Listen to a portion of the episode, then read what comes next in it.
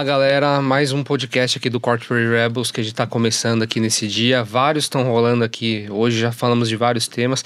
Aqui agora não vai ser diferente. A gente está com gente top, conhecida aqui no mercado inteiro, para a gente poder falar um pouquinho de como que está amadurecendo aí relacionamento entre corporações, startups, como que as startups estão olhando para os processos de Open Innovation que está rolando nas corporações. Enfim, muita coisa bacana que a gente vai debater agora, tá? Eu acho que vai vocês me conhecem dos outros podcasts também. Meu nome é Guilherme, tô aqui no ecossistema há poucos anos e tô aqui mais para aprender com essa galera de qualquer outra coisa, tá? Enfim, vai lá. Gi. Boa, Gui, obrigada. Boa tarde a todos. Eu sou a Gi. É, eu estou no ecossistema desde 2018. Comecei né, na parte de organização de fomento e apoio a startups, e nos últimos anos eu estou numa grande empresa também olhando para inovação corporativa. Olá, eu sou o Miguel Galego, eu sou colombiano, vamos se acostumar com o meu sotaque. E estou aqui no Brasil há 10 anos e no ecossistema por uns 4, 5 e eu sou um apaixonado pelo ecossistema de inovação brasileiro. Boa. Feliz de estar aqui. Boa. Eu sou o Marcos Medeiros, nesse ecossistema todo desde 2013, então vai passar aí um pouco mais de 10 anos, quando eu participei do meu primeiro Startup Weekend em Fortaleza. Hoje estou do lado da corporação, cuidando do relacionamento com startups. Boa. Vamos lá, se a gente for pegar o tema que a gente queria explorar, gente, principal ponto, se a gente for olhar, Vamos separar talvez o processo de Open Innovation em quatro grandes blocos e a gente queria debater um pouco sobre eles. Uma parte é começar a entender o mapeamento dos desafios, das oportunidades que a gente tem para discutir inovação dentro das empresas. Passado isso, a gente já começa a prospecção de startups, né? Como que a gente vai achar toda é, a oportunidade que a gente tem de conexão no mercado, fazer realmente o trabalho junto, que aí começam as complicações às vezes de cadastro, contratação, enfim, e burocracias. E depois validado essa POC, a gente entender como que o rollout acontece dentro das empresas, isso se escalando, a gente vendo a abrangência das, do, da atuação das startups dentro de cada empresa. Cada uma dessas etapas tem pontos que a gente tem que se atentar para ter bons processos. Graças a Deus, acho que o ecossistema como um todo está melhor. A gente veio evoluindo muito nos últimos anos, mas ainda tem suas armadilhas, seus pontos aí que podem escapar.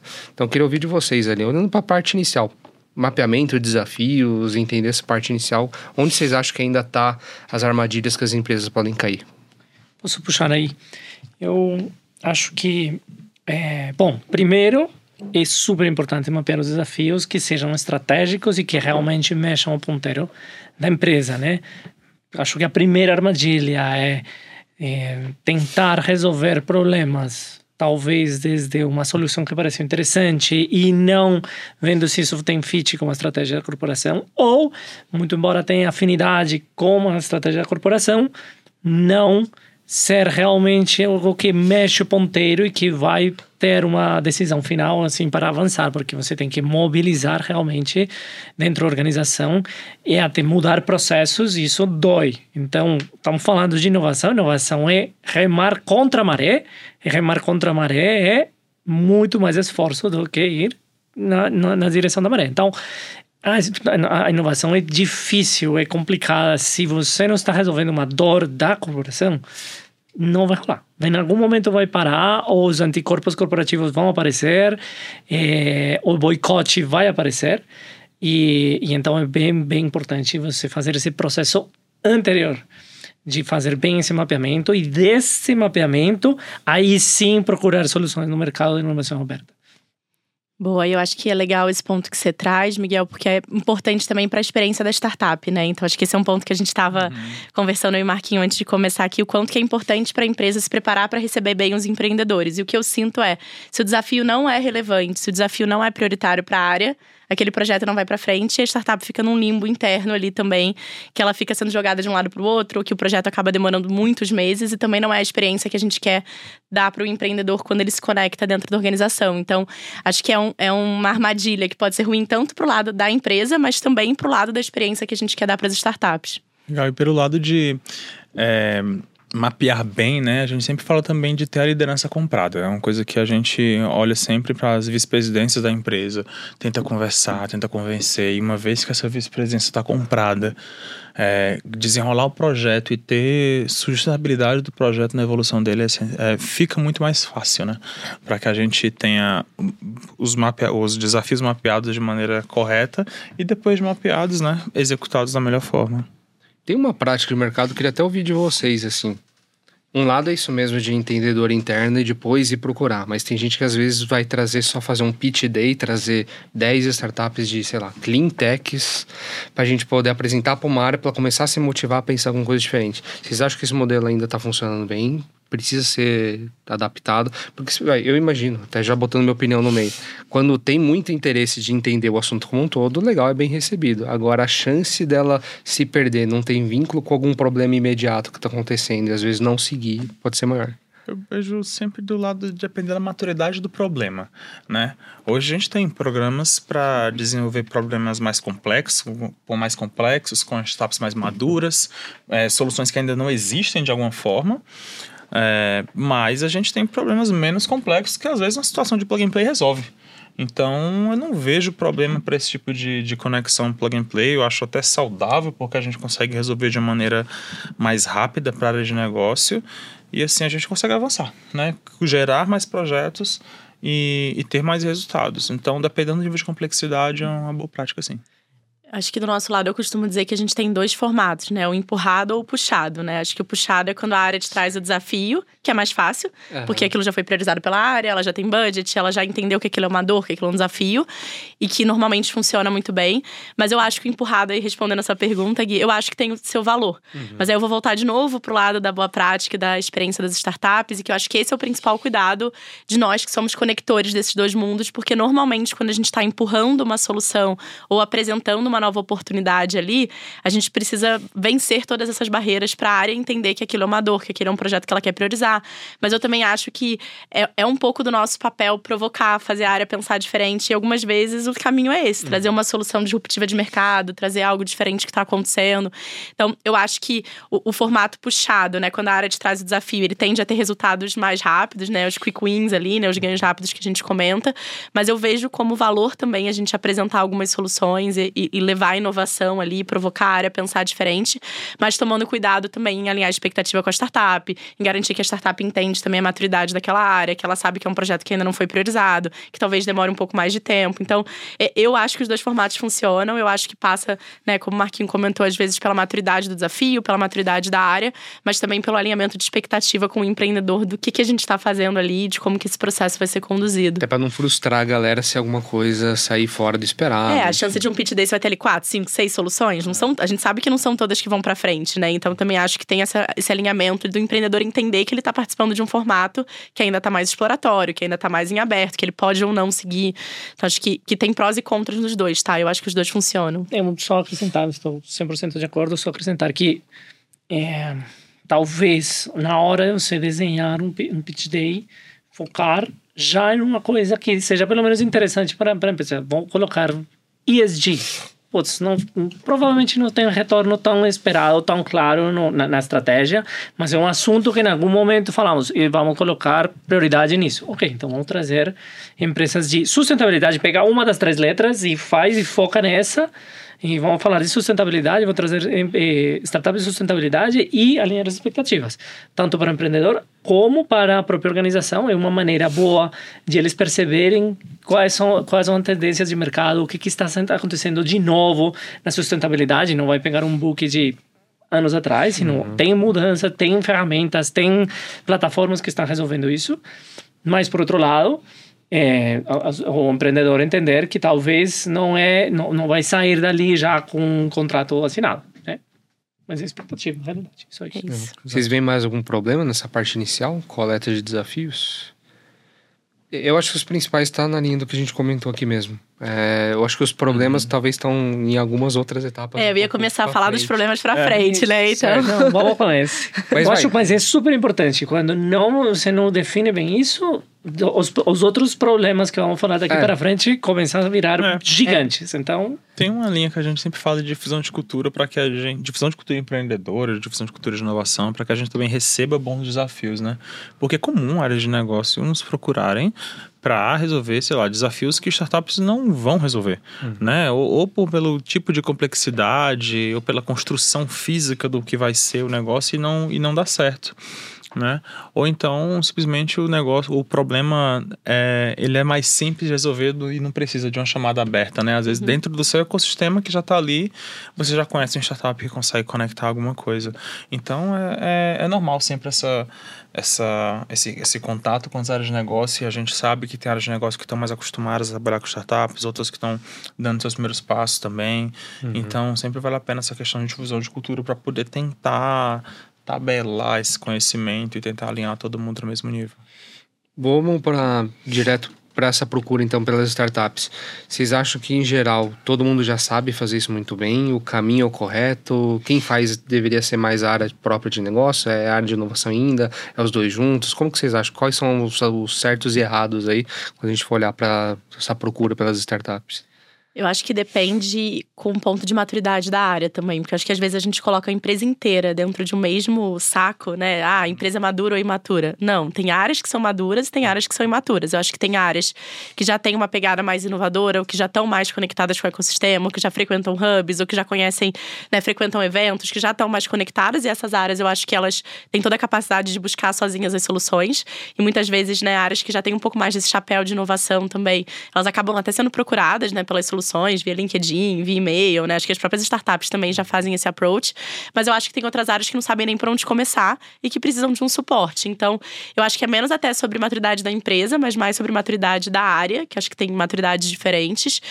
É, e eu acho que o caminho é justamente olhar para o mercado mesmo, explorar diferentes soluções. Acho que tentar fugir do óbvio. Acho que muitas vezes a gente.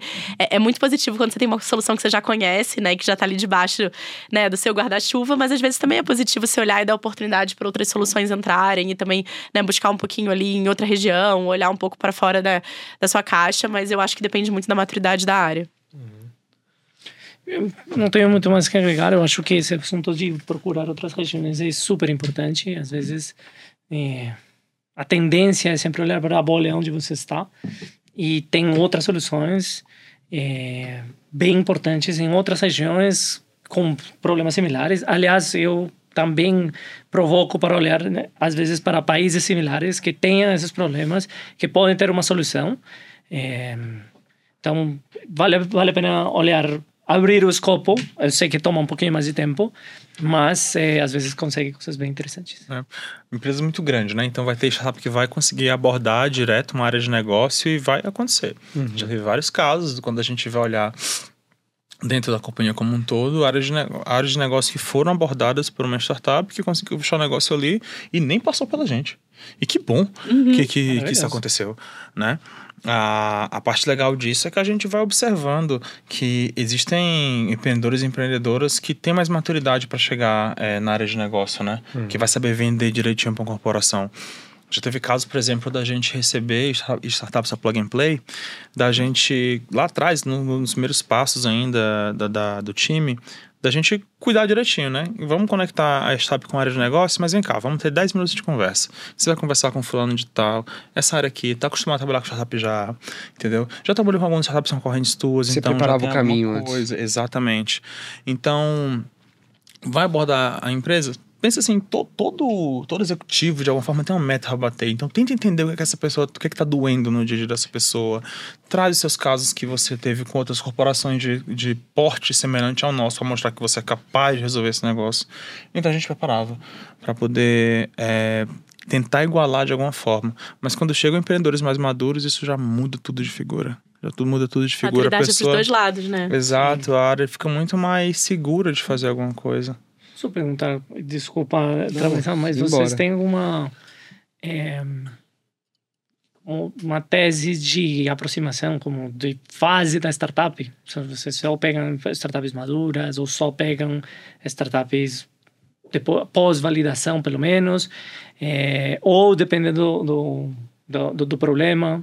Como vocês validando. Startups que já têm produtos validados, assim, acho que é essencial, assim, acho que não tem nenhuma área, dependendo muito da área de negócio, que queira arriscar na criação de uma coisa nova, uhum. na cocriação de um novo produto, na cocriação de uma nova solução, aí sim talvez a gente pegue uma startup que vá tentar criar alguma coisa, mas a gente olha muito para o track record do empreendedor. Mas você, por exemplo, falou no seu, na sua fala anterior que, ah, pega os os eh, exemplos de corporações grandes que você já teve. Uhum.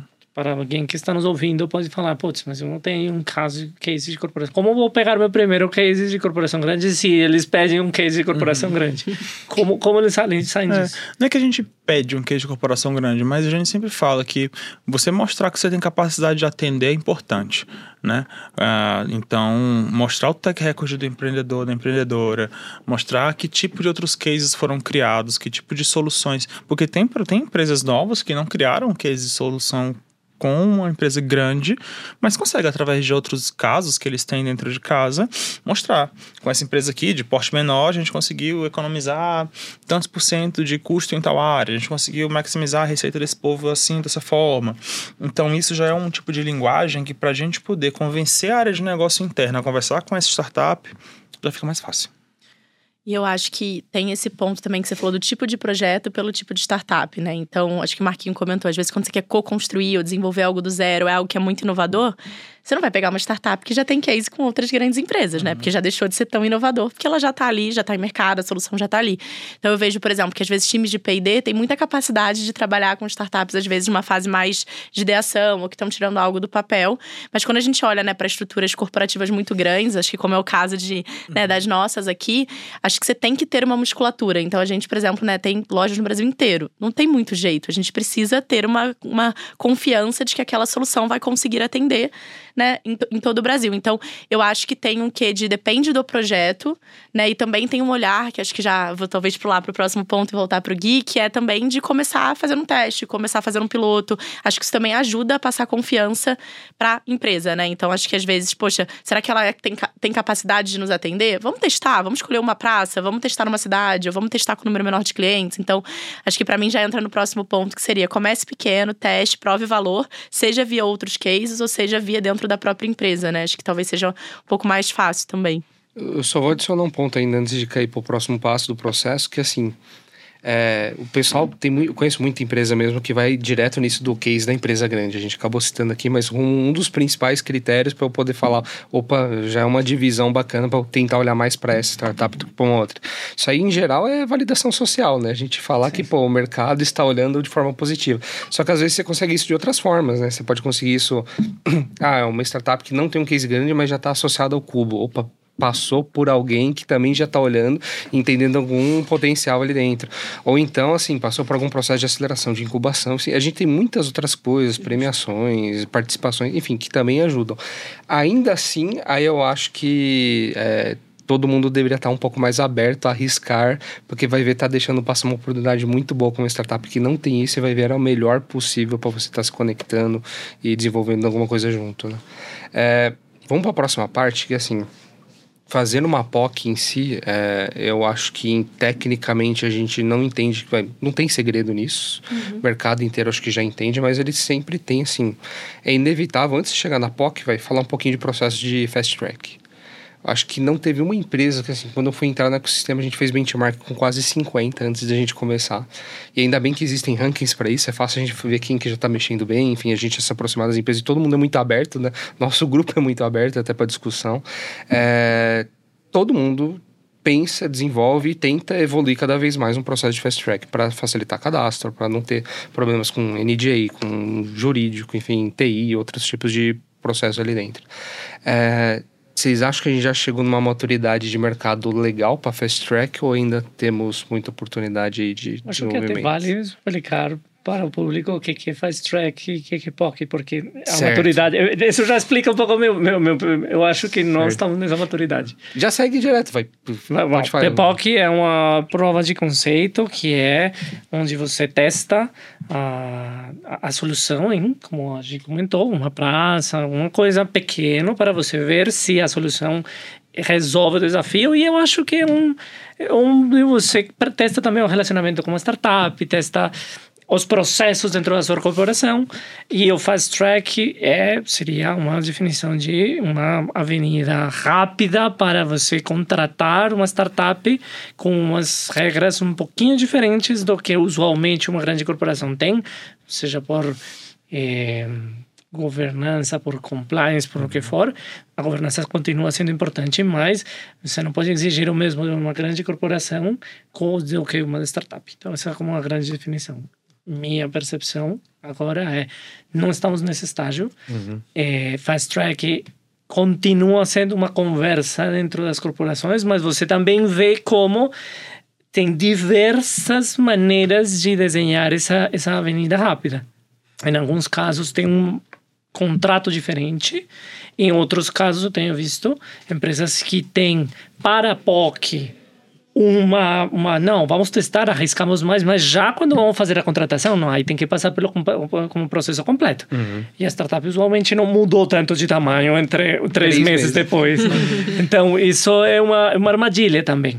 Mas, por outro lado, você tem que se colocar do outro lado. Acho que todo este processo passa com empatia. A outra pessoa está, seu papel é proteger a empresa de alguns riscos, que você tem que colocar, e não coloca uma multa que vale quatro vezes o que a própria startup vale, né? Então, por que não moderamos as multas, moderamos é, o, o escopo para que não seja difícil para a startup começar e provar que tem valor ou apoiar ela para que comece a avançar. Eu acho que o assunto nas startups é não ser binário. Não é pode não pode. É encontrar caminhos meios, médios para que você consiga chegar em soluções. Uhum. Exato. A gente hoje é um dos nossos principais desafios. A gente consegue fazer um tratamento diferente para a startup quando ela entra por algum programa, mas normalmente para plug and play, assim, com startups gerais que nos abordam, já é um grande desafio. Eu concordo também, que eu acho que ainda tem muito a, muito a se trabalhar. Eu acho que já é um termo que está muito mais comum. Então, acho que para mim, a gente chegou num ponto de que, né, uns anos atrás, ninguém nem sabia que precisava de um processo ágil. Acho que agora todo mundo já entendeu que precisa uhum. né, agilizar o processo e precisa, acho que, flexibilizar alguns pontos, né, considerando governança, né, considerando, acho que, é, a proteção da grande empresa, mas que tem muita coisa que a gente é capaz de flexibilizar e de facilitar. Mas eu acho que a gente não chegou ainda nesse, nesse processo que esteja azeitado e que ele, de fato, seja ágil, que ele, de fato, seja para todas as startups que entram. Então, acho que o Marquinho falou que ainda tem dificuldade. Eu uhum. também ainda, é né, uma coisa que eu tenho dificuldade que eu vejo ainda como um ponto de melhoria muito grande. E aí, acho que eu vou pegar num, de novo, assim, falar um pouco de alinhamento de expectativa, que eu vejo dois pontos. Acho que um é como você trabalha e agiliza o processo interno, mas o que eu sinto de muita dor pro lado da startup também é a falta de visibilidade. Então, eu escuto muito isso deles também. Ah, tudo bem até demorar três, quatro meses. Eu até entendo que vocês são uma empresa grande, que isso faz parte do processo. Mas eu não sei se eu tô na etapa 1, se eu tô na etapa 4, uhum. se eu tô na etapa 10, se ainda Sim. faltam mais. A transparência. A transparência não existe, porque muitas vezes nem a empresa tem ideia de como né, esse passo a passo funciona e quais são as etapas. Então, eu acho que sim, passa por você também otimizar muito esse processo, mas acho que também dá visibilidade, porque se a pessoa sabe que ela tá andando, né, que aquela etapa demora X dias e que depois tem mais duas, três etapas, ela sai um pouco do, do limbo ali, né? Eu acho que isso vai dando uma tranquilidade também. Então, eu também sinto muita falta dessa transparência, assim, que não, que não é nem demais o que a gente tá pedindo, né? É só a empresa conseguir ter noção de onde ela tá e quais os passos ela precisa percorrer. Embora, às vezes, é, Vou fazer uma pergunta curta. Quantas startups vocês falam em um ano? Em um ano? Ah, nossa área específica? Putz, deixa eu ver aqui. Na casa de umas 50, talvez. Que você fez reunião. Assim, que você chamou para um pitch, assim, é desse jeito? Não, não depende, porque de, depende dos diferentes programas que a gente executa, né? Porque, tipo, por exemplo, é, já tô falando de interação mais direta, porque no funil, por exemplo, a gente chegar num, numa turma de sete pessoas, de sete startups num, num programa final da gente, a gente precisa conversar com pelo menos umas 30, 40 startups. Uhum, exato. Né? Então, se a gente faz duas turmas aí, esse número já é um pouquinho maior. Né? Se a gente faz um programa de plug and play com as startups, para um desafio um pouco mais simples, a gente vai conversar com um número parecido, mas fecha com um número muito menor de startups. Uhum. Você está então, conversando com umas 200 startups, pelo menos, por ano. Pode ser. Pode ser por aí. Então, a gente estava até falando um pouco antes no almoço. Tem um número bem maior.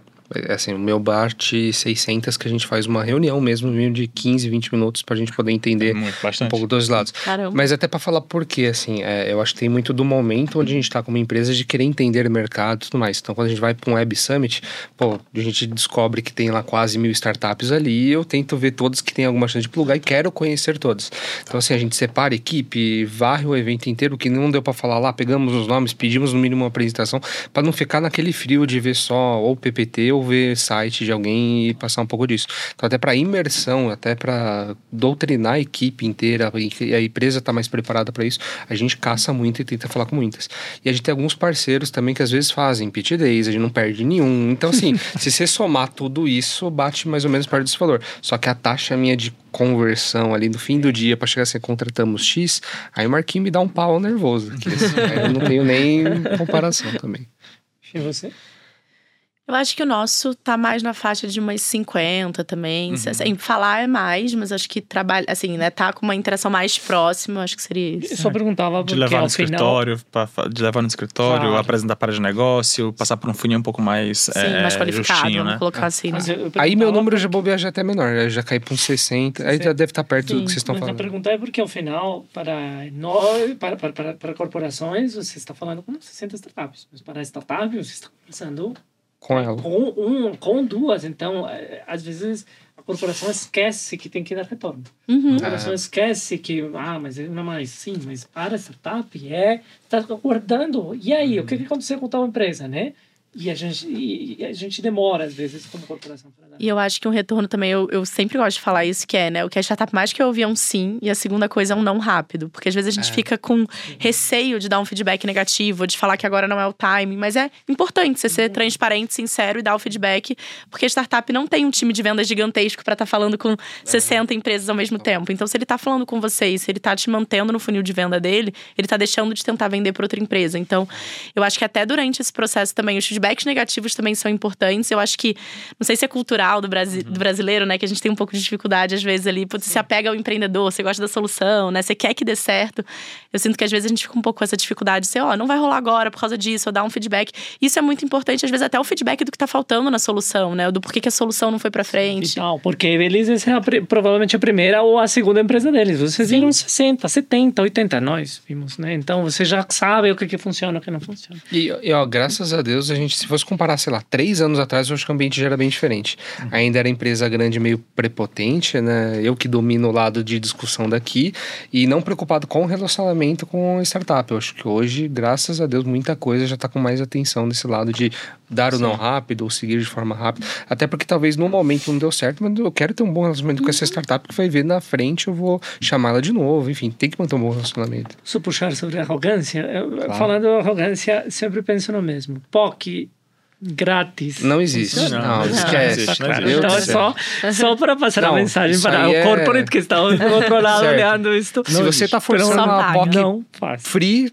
assim, você não está atualizado, assim, não existe mais isso. É, se você for pensar em motivar o ecossistema, você ter mais saúde no ecossistema como um todo, tem que pagar o preço justo de cada uma das POCs uhum. e segue. Até porque traz engajamento interno. Se você não desembolsa alguma coisa, é. as pessoas não, não vão, se engajam, não, vão é. se engajar internamente. Então, isso também é comprometimento. E se não está para pagar o pouquíssimo que tem que vale a POC, então com certeza não é uma dor muito relevante. Ali voltamos uhum. para, para a fase certo. anterior. Então não era, uma fase, não era uma dor tão relevante ou tão importante. É uma maneira de filtrar também, né? Legal.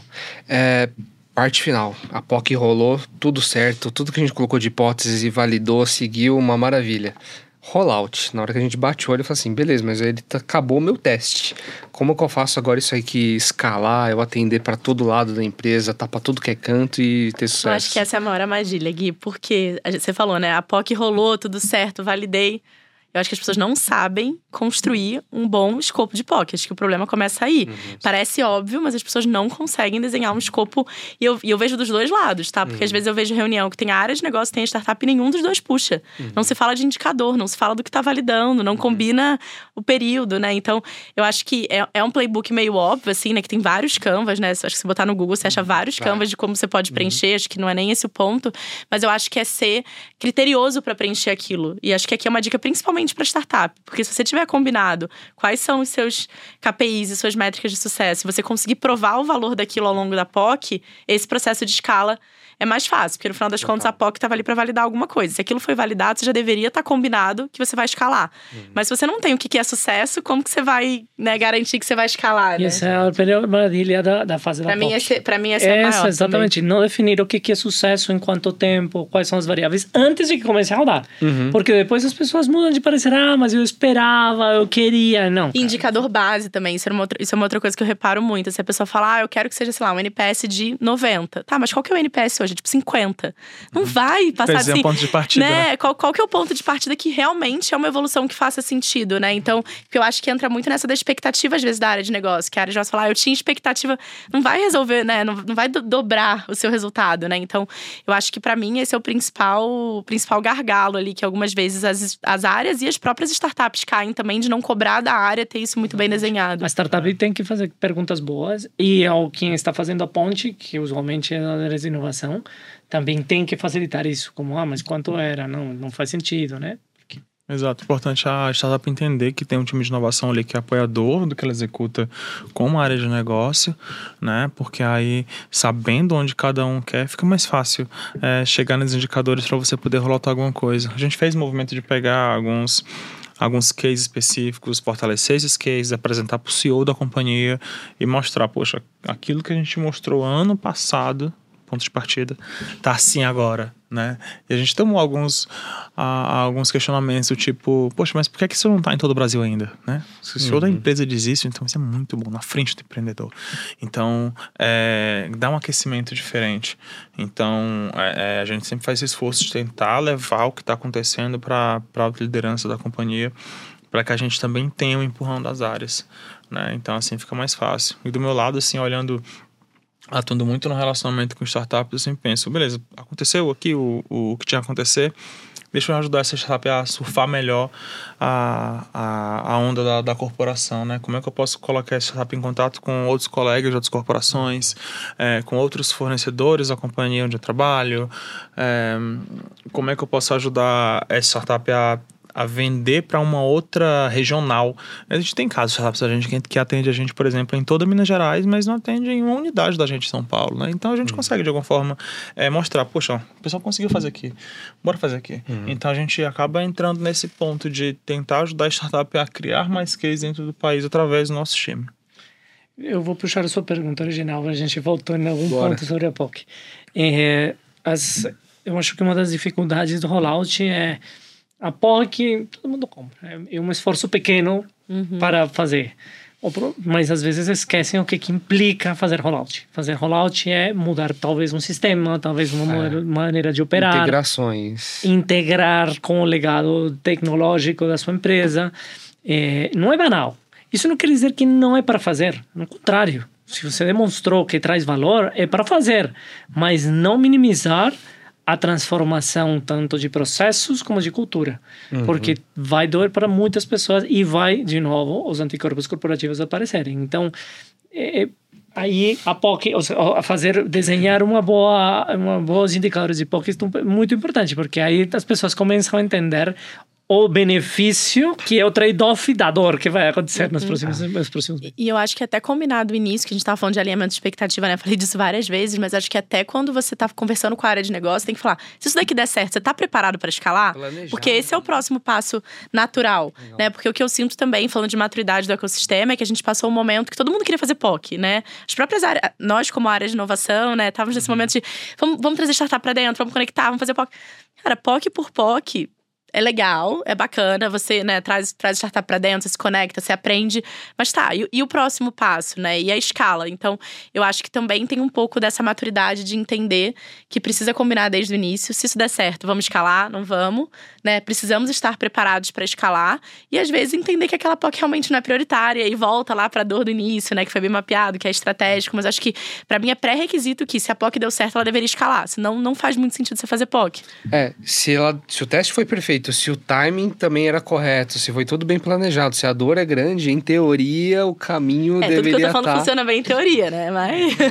Eu tenho Na uma prática. polêmica. E, e é, ok, quando a gente faz um rollout, é, exclusividade rola ou não rola?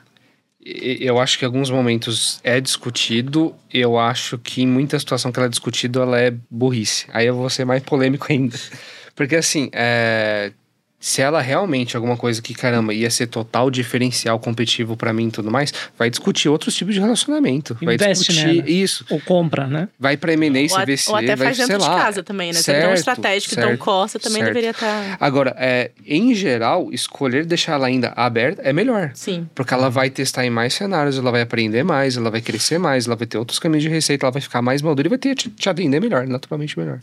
Aí eu acho que a- ainda cai no ego da grande empresa. Total. Enfim. Total. Vocês concordam? Tem Sim, alguma coisa sim. diferente? Eu também acho que, que esse caminho. Eu, em quase totalidade dos casos, é burrice. Mas o ego corporativo não deixa, não, isso agora eu vou pegar para mim. Ah, mas vou fazendo um contrato com ela. Nem estou investindo. Ou às vezes está investindo, está investindo 5%. E mesmo quando Ah. você é investidor, é bom que ela cresça, né? Claro. Se você está investindo como investidor cresce minoritário, você quer que ela escale, que ela né, venda para outras Aliás, empresas. você pode até ver que você vai começar a pegar um mercado que você naturalmente não vai conseguir pegar, porque você é con- concorrente ou não, não está nesse mercado. Se essa startup está entregando um produto ou serviço que pega um, um segmento que você não pegou, você cresce com ela. É, mas, mas realmente é uma trava corporativa, e aqui estou falando para as corporações, sempre pensam, não, temos que botar a cláusula de exclusividade. E aqui voltou na parte binária. Cara, não é binário. Encontre caminhos. Por exemplo, não bota exclusividade porque vai matar a startup. Ou, ao contrário, pode te pesar daqui a alguns anos você ainda estar atrasado a ela. O que pode acontecer também é uma solução é pegar um ano de, olha, deixa eu trabalhar um ano com você e depois você fica livre. Então, ela cresce com você e você ganha um avanço no mercado que você deveria saber aproveitar. Mas não precisa fechar isso eternamente. Isso é, isso é burrice. Exato. Ó, tempo voa, não parece, mas meu Deus do céu, assim, é muito bom que a gente tá conversando com vocês sobre o tema. Todo mundo tem ótimas opiniões. Infelizmente o tempo voa. Queria deixar, vai, oportunidade de cada um dar uma mensagem final. Se você tivesse que dar uma dica, então, para uma corporação ou para startup que está entrando agora num processo desse, onde vocês falam assim, ó, isso aqui é o ponto principal, não deixa de olhar para isso. A minha dica é para empresa principalmente se esforçar para ter uma relação saudável. Então acho que você comentou, né, Gui? Ah, hoje a, a gente já amadureceu muito como ecossistema e as corporações já têm essa mentalidade. Sim e não. Eu acho que isso não está tão forte quanto deveria. E eu acho que é nosso papel fomentar o ecossistema, fomentar as startups, garantir que elas estão crescendo. Acho que isso é importante. Né? Acho que as grandes empresas são stakeholders super relevantes nesse desenvolvimento das startups e no relacionamento. Então, acho que para mim é realmente se esforce, pense e tenha um relacionamento saudável e tenha um relacionamento que seja de parceria, de ganha-ganha. E eu acho que isso vale para todas as etapas do processo. Né? Tudo isso que a gente comentou. Acho que tem desafios. Eu acho que o importante é a empresa evoluir. Acho que também tem um ponto de. Não acho que amanhã você vai ter o processo mais amigável possível e o processo mais limpo possível. Acho que é uma etapa também, né? O importante é você estar evoluindo e estar quebrando as barreiras né, corporativas e as barreiras internas para fazer acontecer também. Minha dica, a gente falou de diferentes fases e falamos de diferentes estágios de maturidade, tanto de corporações como de startups. Eu vou falar talvez para o primeiro estágio de maturidade para a corporação. É, open Innovation é muito importante, ou seja, acreditar que você vai conseguir fazer tudo sozinho nos, no momento que a gente está não faz sentido. É, tem muitas pessoas muito boas fazendo, resolvendo problemas muito interessantes lá fora e que você nunca vai conseguir fazer na velocidade e com a capacidade que eles têm. Agora, o processo não é fácil. É, o, o, o ganho é gigante e vale muito a pena, mas não acredite que o processo é fácil e os processos não são by book. Né? Cada empresa pega os frameworks, os, os guias que existem no, no mercado, mas adapta para criar seu próprio processo que faça sentido para a sua corporação. E isso é melhor do que tentar encaixá-lo e, e em, uma, em uma guia que talvez não foi criada para você. Mas vale muito a pena. Não, não é pelo esforço. O esforço vai ser difícil, vai ter muito perrengue, vai, vai ir aprendendo, mas vale muito a pena. Boa. Minhas dicas são pro lado do empreendedor. É, tipo, aprenda a vender para corporação. Não é, não é simples, né? Aprenda a vender para corporação. Segunda dica, tenha o time de inovação da empresa como seu melhor amigo. Esse povo vai lhe ajudar. Porque vai ter aquele stakeholder que vai entrar de férias, que vai mudar de área e que talvez vai esquecer de avisar isso para você. e depois você vai ficar com raiva, vai ficar triste. Isso não é legal. Então, tenha no time de inovação um, um grande apoio. E para a corporação, é assim como o Gil reforço, de cuidar do relacionamento com startup. Eu acho que isso é super legal se a gente é, puder sempre usar os nossos espaços para poder elevar outras pessoas, outras empresas e fazer com que essas pessoas vão ocupando espaços. E se a gente fizer isso de maneira genuína, as empreendedoras e empreendedores do outro lado vão sentir e assim a gente vai, vai acabar fortalecendo naturalmente os nossos laços com, com as startups que estão em torno da gente. E minha dica vai ser parecida com a tua pelo lado de aprendizado, mas em vez do aprendizado da startup, o aprendizado da corporação. Vai aprender com outras corporações, vai se conectar com o ecossistema, vai entender como está o processo de cada um. Às vezes brilha um insight lá que vai trazer um caminho vai bom. Vai assistir o podcast. Vai assistir, é, assiste todos o nosso outro bet aqui que a gente já fez aqui Muita de podcast, foi ótimo. A gente fez três meses atrás. Todos os outros que a gente está tendo aqui também estão sensacionais, então não percam também, tá? Obrigado Exato. por tudo, gente. Foi Obrigada. muito bom estar aqui com Obrigado. vocês. Valeu. Até mais, pessoal. Tchau, tchau.